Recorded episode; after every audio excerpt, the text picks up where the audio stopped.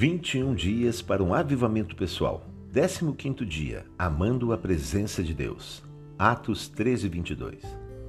E tendo tirado a este, levantou-lhes o rei Davi, do qual também, dando testemunho, disse: Achei Davi, filho de Jessé, homem segundo o meu coração, que fará toda a minha vontade. Existem dois extremos na vida da igreja com relação à questão da intimidade, da unção e da presença de Deus. Por desconhecerem a plenitude da graça de Deus, muitos irmãos têm desfrutado pouco de tudo aquilo que o Senhor tem preparado para nós. Em Davi vemos os dois lados equilibrados. Ele foi chamado de um homem segundo o coração de Deus, pois ele amava a presença de Deus e queria ter intimidade com ele. Ele ministrava louvores poéticos ao Senhor e, ao mesmo tempo, era um soldado e guerreiro. Parecem coisas incompatíveis, mas em Davi essas características andavam juntas. Salmos 84, de 1 a 3 Quão amáveis são os teus tabernáculos, Senhor dos Exércitos! A minha alma suspira e desfalece pelos átrios do Senhor. O meu coração e a minha carne exultam pelo Deus vivo. O pardal encontrou casa e a andorinha ninho para si, onde acolha os seus filhotes.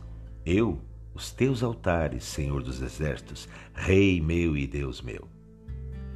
O mesmo deve acontecer conosco, mas muitas vezes a nossa tendência é separar as coisas.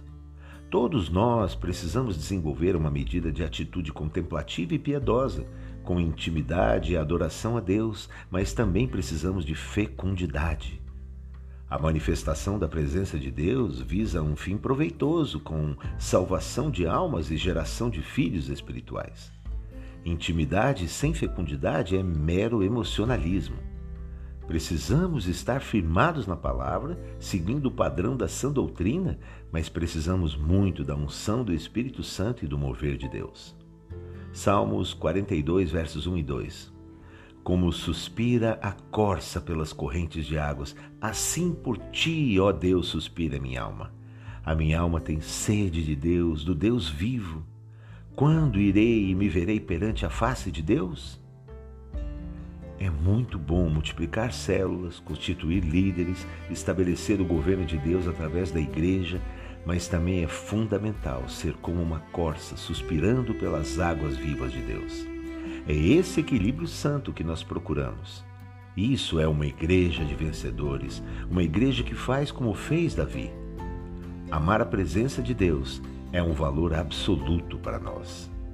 Fique na graça, na paz e amando a presença de Cristo. Amém?